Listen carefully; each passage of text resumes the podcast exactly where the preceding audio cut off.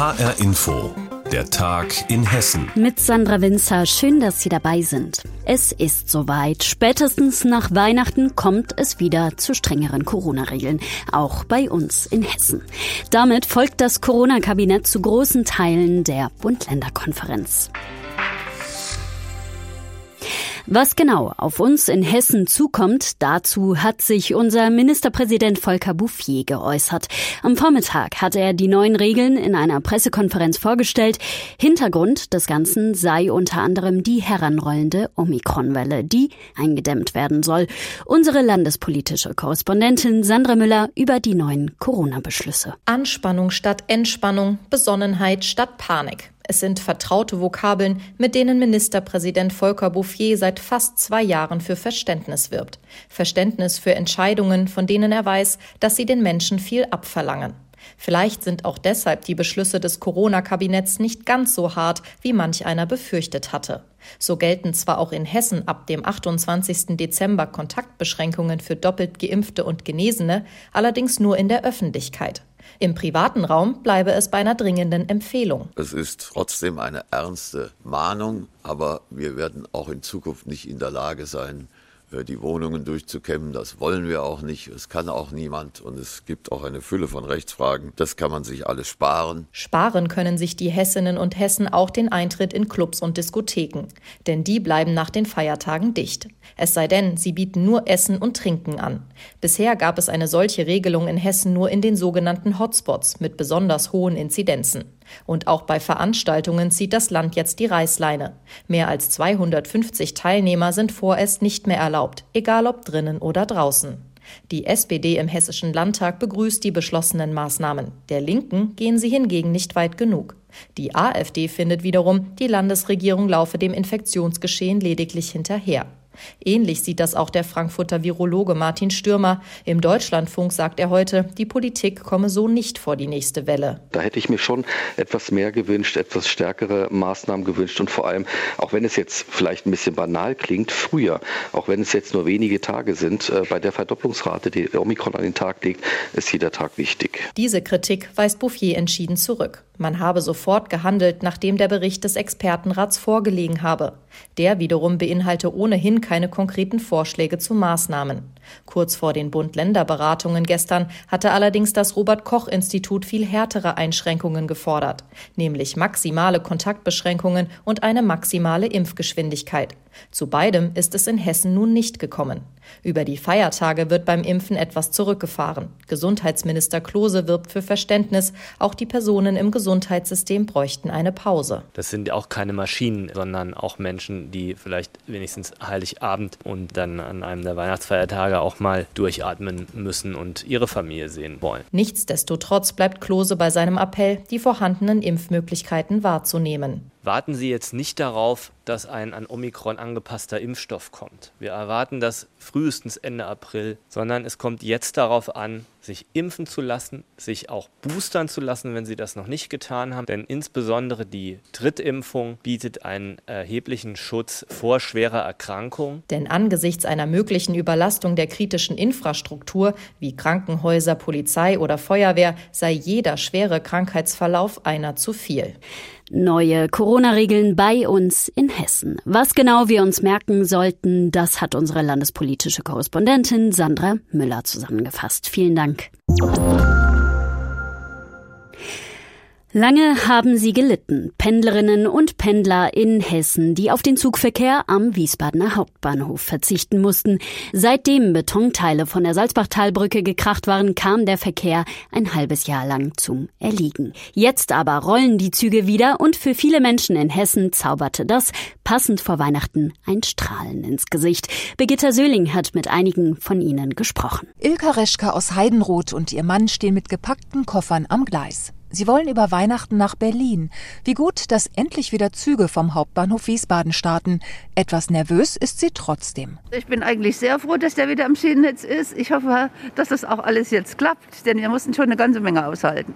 Das Bequeme, hier einzusteigen und loszufahren, war einfach vorbei. Und das ist immer noch anstrengend. Ich mache mir immer noch Gedanken, dass wir das heute alles hinbekommen. Die Sorge ist unbegründet. Seit Tagesanbruch herrscht hier wieder Normalbetrieb. S-Bahnen, Fern- und Regionalzüge fahren im Minutentakt ein und aus. Der Hauptbahnhof Wiesbaden hat sich dafür festlich herausgeputzt. Luftballongirlanden und ein roter Teppich begrüßen die Zugreisenden. Viele Pendler haben dafür kaum einen Blick. Sie hasten zur S-Bahn und lassen sich dankbar in die Polster sinken. Sehr froh, weil die Busse übervoll sind.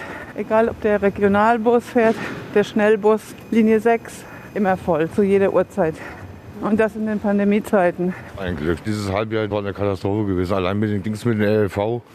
Die Stadtbusse sind rappelvoll und der Ersatzverkehr, ja, hm, warten bis einer kommt. Wegen der maroden Salzbachtalbrücke war der Hauptbahnhof Wiesbaden seit Juni praktisch vom Schienennetz abgeschnitten. Alle wichtigen Gleise führen unter der Brücke durch und waren aus Sicherheitsgründen gesperrt.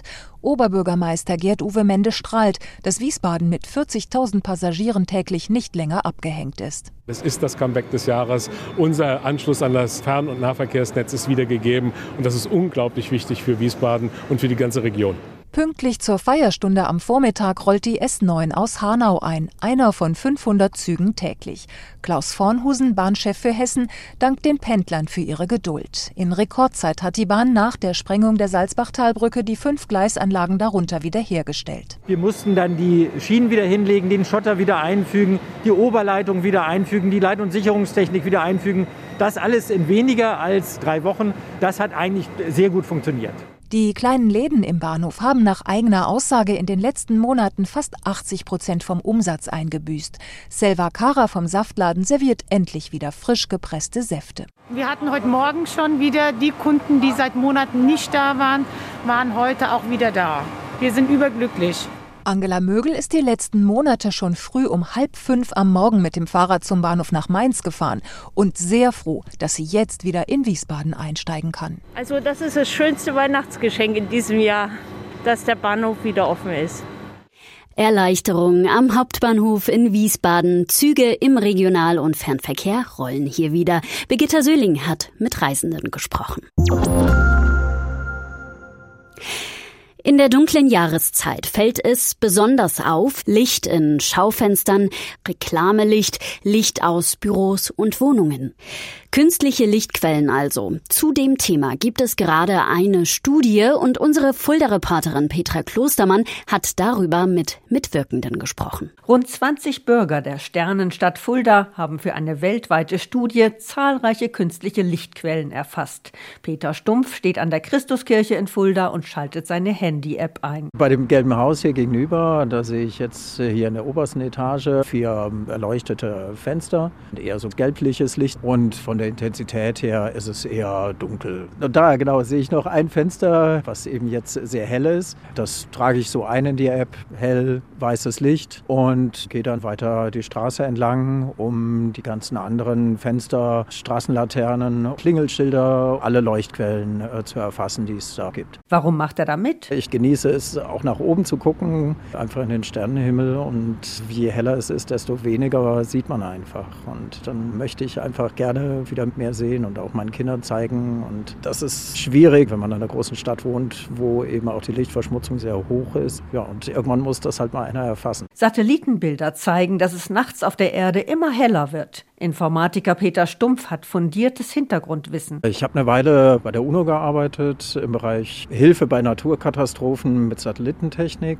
und von daher kannte ich äh, schon auch die Satelliten, die jetzt hier eben bei diesem Projekt mit benutzt wurden. Das war einfach passend. Aber Satellitendaten haben ihre Grenzen. Die Satellitendaten, die sind sehr gut, um den großen Überblick zu bekommen über, über eine große Region, aber sie können eben nicht genau sagen, welches Leuchtmittel jetzt dafür sorgt, dass es an einem bestimmten Punkt besonders hell ist. Fuldas Sternenparkbeauftragte Sabine Frank hatte die Bürger zu der Aktion aufgerufen. Also wir fanden eigentlich alle, dass die Bahnhofstraße wirklich zu hell ist. Es war überhaupt niemand mehr auf der Straße. Die Straßenbeleuchtung selber war sehr hell, die Schaufenster war sehr hell. Ansonsten ist ja Fulda wirklich auf einem guten Weg. Das hat sich auch beim Zählen gezeigt, also fand ich jetzt. Aber hier und da haben wir es auch wirklich so mit Einzelinteressen zu tun, die wirklich sich zu dominant abheben. Und es wäre schön, wenn man das ein bisschen besser gestalten könnte. Denn zu viel künstliches Licht stört den Tag-Nacht-Rhythmus von Mensch und Tier. Petra Klostermann über künstliche Lichtquellen in Fulda und eine dazu laufende Studie. Vielen Dank. Er ist vorbei. Der letzte Schultag vor den Weihnachtsferien. Heiligabend steht vor der Tür und für viele Kinder und Jugendliche in Hessen kommt diese Pause jetzt gerade richtig. Denn anders als nach dem ersten Lockdown im Frühjahr ging es im Halbjahr nach den Sommerferien dieses Jahr richtig zur Sache an den Schulen. Der Leistungsdruck ist vielerorts aktuell sehr hoch. Corona hat seine Spuren hinterlassen, wie unsere Reporterin Hanna Immich beobachtet. In dieser Nacht wacht Pia schon zum dritten Mal auf, schweißgebadet und voller Angst. Ihre Gedanken kreisen nur um das eine Thema, die Bioklausur am nächsten Morgen. Pia, deren Name geändert wurde, steckt mitten in einer Prüfungsphase. Der Druck zu viel für die 16-Jährige. Morgens in der Schule spürt sie, wie die Panikattacke sich ankündigt. Es ist schon die dritte in dieser Woche. Landesschulsprecher Mika Schatz erzählt für sie ihre Geschichte. Das hat sie gemerkt daran, dass sie nicht mehr sprechen konnte, wollte, dass ihr schlagartig schwindlig wurde, dass sie sich nicht mehr zurechtgefunden hat in ihrer Umgebung. Äh, sie ist dann raus irgendwie aus der großen Masse und hat versucht, sich runterzubekommen mit einer Freundin, die sie dann auch irgendwie versucht hat zu beruhigen. Der Fall von Pia ist besonders krass, aber Mika Schatz hört mittlerweile viele ähnliche Geschichten. Schlafstörungen, erhöhte Reizbarkeit, Stress. Der Druck an den Schulen ist in diesem Halbjahr besonders hoch, sagt er. Corona und ein extrem kurzes Halbjahr sorgen gerade dafür, dass gerade durch die Klausurenphase jetzt zum Ende des Schuljahres für ganz viele SchülerInnen in Hessen eine extreme Belastung erfolgt. Viele Lehrer würden zudem versuchen, so viel Stoff wie möglich durchzubringen, weil sie erneute Schulschließungen oder Distanzunterricht fürchten. Das sei zumindest der Eindruck vieler Schüler und Eltern, sagt Schatz. So erlebt es aktuell auch die 13-jährige Ida aus Frankfurt. Nach den Ferien hatten wir Lehrerwechsel und danach haben wir halt sehr viele Arbeiten geschrieben, teilweise irgendwie drei Arbeiten in einer Woche. Dieser Druck trifft aber auf Schülerinnen und Schüler, die schon fast zwei Jahre Pandemie hinter sich haben und dadurch psychisch vorbelastet sind, wie Studien belegen. Laut dem Bundesinstitut für Bevölkerungsstudien haben psychosomatische Beschwerden in der Pandemie stark zugenommen. Der Anteil der Jugendlichen mit klinisch bereits relevanten depressiven Symptomen hat sich im Vergleich zu der Zeit vor Corona sogar verdoppelt. Leistungsdruck an Schulen kann dann der berühmte Tropfen sein, der das Fass zum Überlaufen bringt, sagt Professorin Katja Becker. Sie leitet die Klinik für Kinder- und Jugendpsychiatrie am Uniklinikum Gießen-Marburg Corona-Pandemie noch kurz anhielt, dass es da noch Möglichkeiten gab, das irgendwie zu kompensieren. Inzwischen aber durch diese Dauer ist es so, dass die Belastung deutlich gestiegen ist und Kinder, die vor einem Jahr noch gut damit zurechtkamen, jetzt auch an die Grenze ihrer Möglichkeiten kommen können. Corona hat auch die Einsamkeit gefördert, soziale Aktivitäten eingeschränkt, Freunde fehlen. Und auch Streit und Stress in Familien ist deutlich mehr geworden. Die Folgen sieht Dr. Thomas Mantei, Kinder- und Jugendpsychiater, täglich in seiner Praxis in Offenbach. Also die Nachfrage ist sehr hoch. Wir werden von Anfragen ja fast überrannt. Was wir sehen, ist, dass schon auch mehr wegen Depressionen, wegen Ängsten, wegen Essstörungen uns anfragen. Sagt Dr. Thomas Mantei, Kinder- und Jugendpsychiater im Beitrag von Hanna Immich. Sie hat zum Leistungsdruck an vielen hessischen Schulen recherchiert.